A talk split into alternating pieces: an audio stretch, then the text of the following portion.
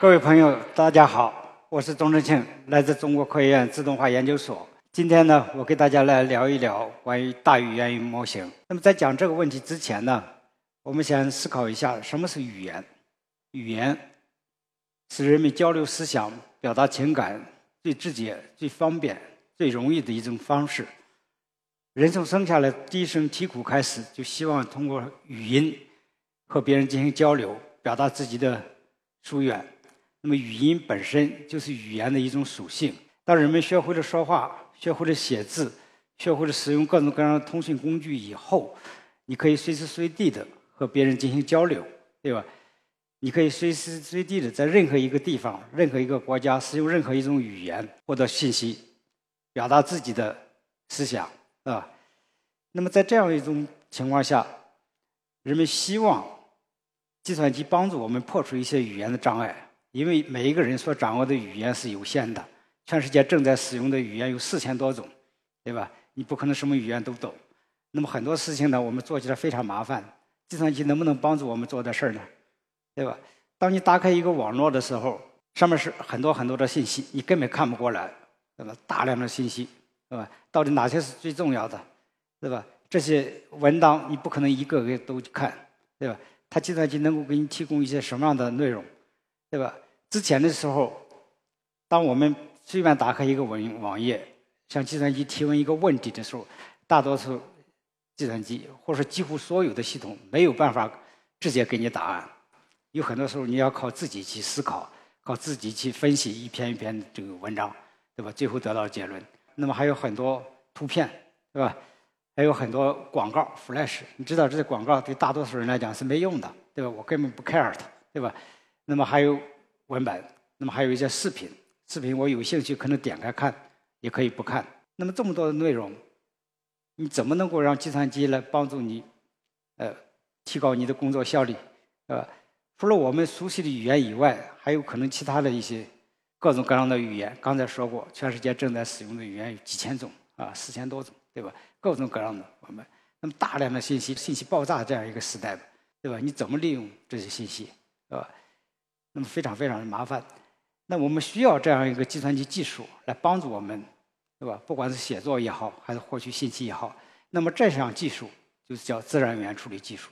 也就是说，通过计算机来自动的帮助我们理解、分析、挖掘语言文本里边的一些相关的信息，甚至帮助我们写作，呃，帮助我们获取信息，呃，帮助我们实现推理，帮助我们说话，呃，帮助我们听声音。帮助我们做翻译，各种各样的语言文本，呃，语言信息处理相关的这样一些技术，就叫自然语言处理技术。那么这样一项技术，因为它不仅仅涉及到语言本身的问题，它涉及到人的情感，对吧？涉及到人的这样一些历史文化知识，所以呢，对语言的分析是非常非常困难的一项技术。因此呢，自然语言处理被称为是人工智能皇冠上的明珠，也就是，整个人工智能可以看成是一个很大的一个皇冠。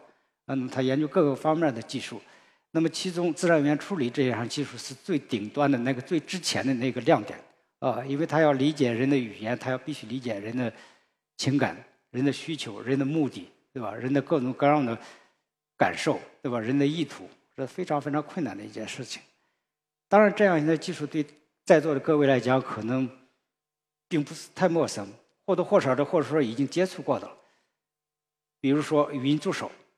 对吧？语音本来就是对人的声音一种处理嘛，也算对语言技术的一种应用，对吧？包括翻译，啊，当你出国的时候，或者当你看到一篇文章不熟悉的时候，希望让计算机帮助我们翻译一下，这本身也是自然语言处理技术一个具体的应用。刚才说过，人的需求是非常多的，对吧？你除了翻译以外，对吧？除了语音助手以外，还要做各种各样的事情，包括写作，啊。呃包括更复杂的一些问答啊等等。那么最近一段时间，可能大家关注到有一项技术，让大家看到了摘取这样一个皇冠明珠的一种希望，或者说至少是向着这样一个目标迈进了一大步，是吧？这项技术就是 ChatGPT，是吧？那么 ChatGPT 它具有非常强大的能力，很多人可能已经试过了，对吧？下边我给大家交流一下我曾经试过的呃结果。那么，二零二二年的十二月十五号，北京飘着雪花，我自己在家里办公，啊，我就问他，我们聊聊滑雪吧，啊，那么 ChatGPT 给我回答说，它滑不了雪，因为它只是一个语言模型，它没有办法对外部世界进行感知，没有这样的能力，这很正常，对吧？那我就说，你能写一首关于大雪的诗吗？他很快给我一首诗，很快就写出来了。对我这样一个不懂诗的人，我觉得他写的很好，但是呢，我说有点不押韵。当然，也并不是所有的诗都必须押韵，对吧？那么他又表示了歉意，给我了一个看上去回答的还挺不错的这样一个结果。那么我下边我就考他能不能做别的事情，能不能把这首诗翻译成英文？他很快翻译成英文。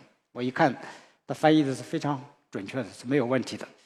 那么接下来我又问他一个问题，我说你能不能把这首诗改成散文？其实我要考他的是什么呢？我要考他知不知道散文和诗歌的区别。我因为他会把那个诗本来竖着写的会横到一起拼起来，哎，结果他不完全是这样，他实际上增加了一些内容，呃，反正写的我觉得挺好的。后来我就告诉他我说我要下班了，结果他马上回答我说。祝我有一个愉快的下午。当时我感到很吃惊，因为大家想一想，ChatGPT 这个系统是在美国的，我在北京，美国和北京时差正好差至少差十二个小时，所以他知道我在什么地方，所以他说我有一个愉快的下午，啊，证明他非常聪明，是吧？从他的写作情况来看，他有很强的能力。一方面，他的完全能够理解我想表达什么意图，而且他写出来的句子都非常流畅。呃，非常规范。我感觉在很多时候，他写的这个句子比我的学生写的还好，这是让我感到吃惊。呃，那么除了写作以外，我又问他关于医学方面的能力，因为前一段时间我我在运动，我喜欢运动，结果运动的脚有点问题，我说前掌有点麻麻木，啊，应该怎么处理？结果他给我的回答啊是这样的：可能有四种原因，一种是呢运动损伤，再一个是。筋膜炎，再一个脚脚底这个筋纤维化啊等等的，还有神经性的问题。他这个解释，他这个回答和我在医院里边得到答案几乎是一样的，因为我为这个事跑了好多家医院，大夫给我说的差不多。或许他们都是从同样的教科书学来的吧。当然我不懂医学，我也为了一些法律性的问题，比如说两个人在饭店里边一起吃饭嘛，发生了纠纷，那么 A 打了 B。那么应该怎么办？派出所警呃民警来了以后，把他两个带到派出所去，应该怎么处理？他给我了一个非常周全的这样一个回答。第一，他说应该对 A 和 B 进行询问和取证，然后呢进行医学鉴定，然后根据相应的法律再做处罚。最后有一条让我感到很吃惊的时候，他说应该加强宣传教育。呃，回答非常全面，可以说滴水不漏。呃。非常好的这样一个回答。那么我也考他一些算术题，你不能光写作文对吧？不光写文字，你看看算术题怎么样？这次我用英文问他的，我说：当我六岁的时候，我妹妹是我年龄的一半现在我已经七十岁了，问一下我妹妹现在多大？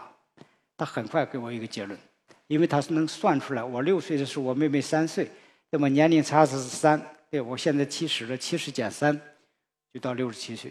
非常聪明啊，那么当然这个题也不是太难那个题，但是证明什么呢？他可以做这样一些文字表达的应用性的一些算术题啊，做得很好。复旦大学的邱老师曾经做过一个实验，让 ChatGPT 来做一下2022年的高考题，那么它能够在一些二一百二十六个样本上，那么这在客观题上达到百分之七十六的这样一个准确率。这是比较高的一个准确率，相当于五百分这样一个水平一个考生，五百分一个文科一个理科生，对这些客观题打分也就达到这样一个水平。那么对主观性的题目啊，它能够在历史、地理、政治这样一个试卷上达到百分之七十八的这样一个得分率，是比较好的啊，是不是已经相当不错了，是吧？可以说，那么。实际上，它在各种各样的任务测试上，在大多数任务上都能够达到中等以上的这样一个水平。这是让我们以前没有想得到的，呃，它具有这样一个强大的能力。当然，我们也别太乐观，对吧？当我们问到一些其他的问题的时候，他可能回答的并不如意，或者说非常糟糕。你比如说，我问他鲁迅和周树人是不是一个人，结果他给出来答案让我非常失望。大家一看，因为这个结论是不言而喻的，大家都清楚，鲁迅就是周树人本来，对吧？我不知道他这个下边这个叫做周茂法是怎么来来的，我搞不清楚啊。我也问了他这样一个网络上别人问过的一个问题，就是关于林黛玉能不能倒拔垂杨柳。实际上这是故意故意给他一个陷阱，结果他知道，他说这是发生在荣府里边的一件事儿，啊，啊，大家都看到了是吧？我就不细细给大家读了，嗯，这不可能的事儿嘛，对吧？我们中国人都知道，这是《红楼梦》的事儿和《水浒传》的事儿。那这都不一样的，呃，完全不是一回事儿。我又问他一个，还是一个算术题，基础通融的问题呢。基础通融是一个小孩三年级都会做的这样一个算术题。结果他说了一大堆，他基本是意思是知道的，就鸡和兔子放在同一个笼子里边儿，对吧？当你知道多少个头、多少只脚的时候，就推算多少只鸡、多少只兔子。呃，他还列了一个方程，这个方程看上去像那么回事儿。但你仔细读，我把这加上这样一个黄颜色的这样一个文字，其实都是有问题的，因为你只有一个条件，只知道头的总数，你不可能算出这个题来，对吧？它有两个条件嘛，你要知道鸡是两条腿儿，兔子四条腿儿，对吧？可能在座的各位已经算出来了，对吧？如果是鸡和兔子一共三十六个头，九十四只脚的时候，对吧？我们可以很容易得到答案，应该是二十五只鸡，十一只兔子。可是他给出来答案是完全。不是那么回事儿啊，完全错误的啊。那么有很多时候呢，他会我们叫做一本正经的胡说八道。就他刚才那一个基督通融问题，他看起来写出来非常非常的像那么回事儿啊。包括那个刚才那个两个人在饭店里边打架那个事儿，我进一步问他的时候，他有些时候会告诉我一个结论，说应该对 A 呃进行。刑事拘留，根据《中华人民共和国刑事诉讼法》多少多少条进行刑事拘留十五天，对 B 罚金两千块钱。其实我一查的话，《中华人民共和国刑事诉讼法》就没有那一条，他自己不知道怎么编出来的，啊，所以他本身有很多我们叫内生性的缺陷。他在臆想，他每一步怎么做出来的，我们也不清楚，啊，有很多很多的问题。另外呢，他这个系统在构建的过程当中。因为不断的有调试人员来帮助他的修正他的一些错误，那么这个机器呢就要和调试人员的那个答案保持一致，我们叫做对齐。那么这样的话，如果调试人员他本身就是错的，或者说他的观点就代表他自己的观点，就会直接影响到机器，啊，等等。当然还有一些很精深的专业知识，你比如说更精深的医学知识啊，或者说生物啊、物理啊、化学等等一些知识，可能他没有办法。做得更好，这也很正常，因为人也是一样的。你对一个人来讲，你不可能面面俱到，你不可能所有的能力都很强，对吧？而且人也会犯错误，对吧？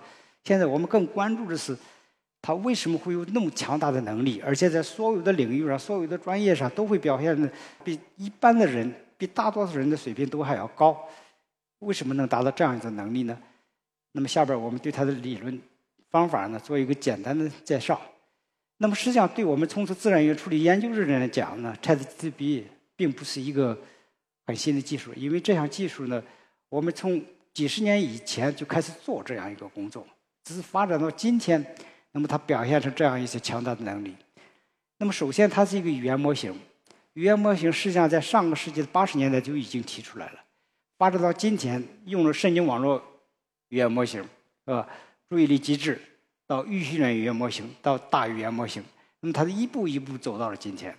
那么下边我们简单的看一下语言模型是怎么回事实际上，语言模型它是来计算一段文字的概率，它要统计在给定一些词汇的时候，下一个词可能会出现什么样的词，预测这样一个概率，呃，做这样一种计算的。大家想一下，如果你当你看到这样一个句子的时候，那是二零二三年的阳春下边的词应该接什么？三月，对吧？因为阳春后边跟的三月的可能性最大，这可能性我们叫做概率。那么通常情况下，我们是根据当前这临近的几个词，我们选定假设三个词来预测当前这个词，预测出来的这个词加上刚才，呃，我选定这个有限的词加起来是四个词。那么这四个词实际上我们把它叫做一个恩元词组或者一个恩元组一个序列。那么这样一个模型呢，我们叫做恩元语法模型。这就是生成式语言模型的基本思路。那么这样的话，我只要给你几个词，你就可以接着推算出来，或者说预测出来下边将要可能出现什么样的词。因为大多数人说话都是有规律的嘛，对吧？你可以根据大量的这样一些人的一些呃语言资料去做统计。但这个方法有一点问题是什么呢？我只能采用有限个词汇，对吧？前边更长的一些个历史性的这样一些条件。我没有办法充分的利用，对吧？而且不同的词呢，如果语义上比即使比较接近的话，这同义词之间的语义也没有办法互相替换。那么后来就人们采用用神经网络的方法来做这样一个事情。它可以从句子的一开始，即使句子很长的时候，它前面这所有的词都可以利用起来。那么经过神经网络多次变换，那么它可以预测的下一个词出现的更加准确。因为你前面的历史条件更多嘛，对吧？你推算出来下一个可能出现什么词，呃，就更加精准。那么这样的话，你可以写一个很长很长的句子，就像这一句话一样，我可以直接编下去，对吧？阳春三月，它不仅可以预测出三月，而且可以顺着往下编啊。那么一个早晨，美丽的西子湖畔，等等等等，它可以写出一段话来啊，甚至一段一篇文章都可以出来啊。这是神经网络的。它的好处或者它的优点，那么同时呢，我们考虑到人在看一个句子的时候，你并不是平均的对每一个词花同样的时间，有些词你会看很长时间，对吧？这个词我要琢磨啊。同时我要考虑这些词和词之间什么样的关系，因此呢，人们又提出了注意力机制这样一个概念，就是考虑不同的词在理解这个句子的时候，它发挥的作用是不一样的。那么我们给它赋予不同的权重。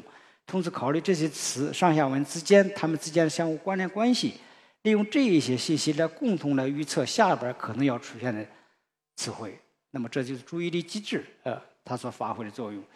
那么把这个机制融进来以后，我们可以在已有的大规模的语言资料上做统计，统计出任意的词相互之间出现了以后，或者说在处在一个相同的上下文里边。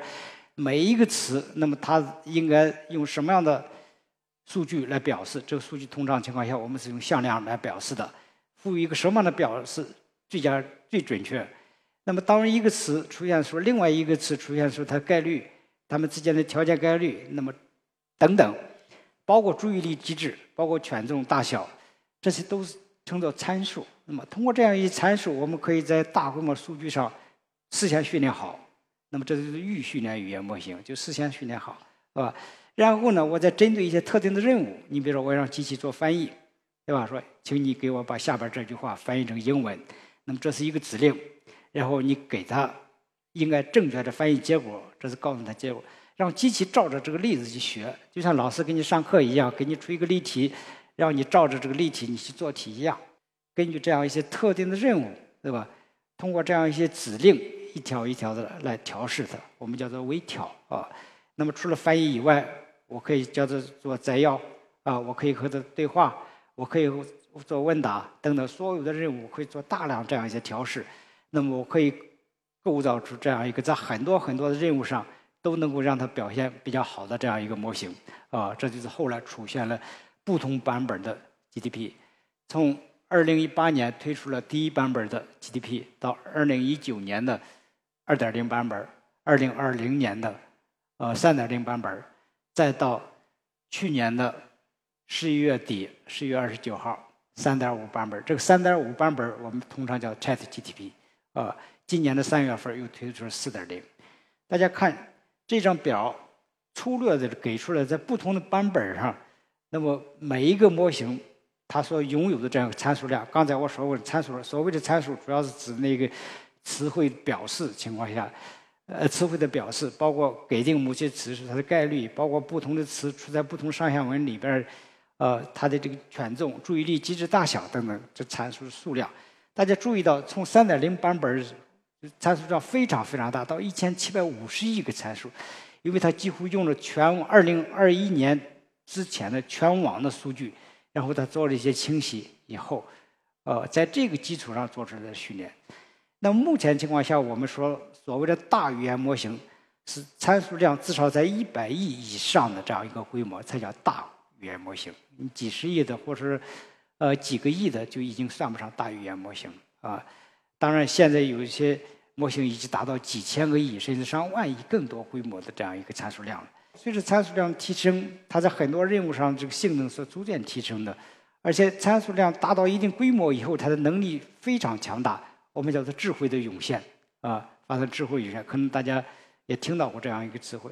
那么实际上它里边最关键的三个技术，第一要有这样一个预训练语言模型，你要知道每一个词的表示，对吧？每个词在不同上下文里边的作用和词和词之间的关系等等，然后要指令微调，我有大量的人工。给他给他一些指令，对针对不同的任务，我写出这样一个指令，我要调试这个机器。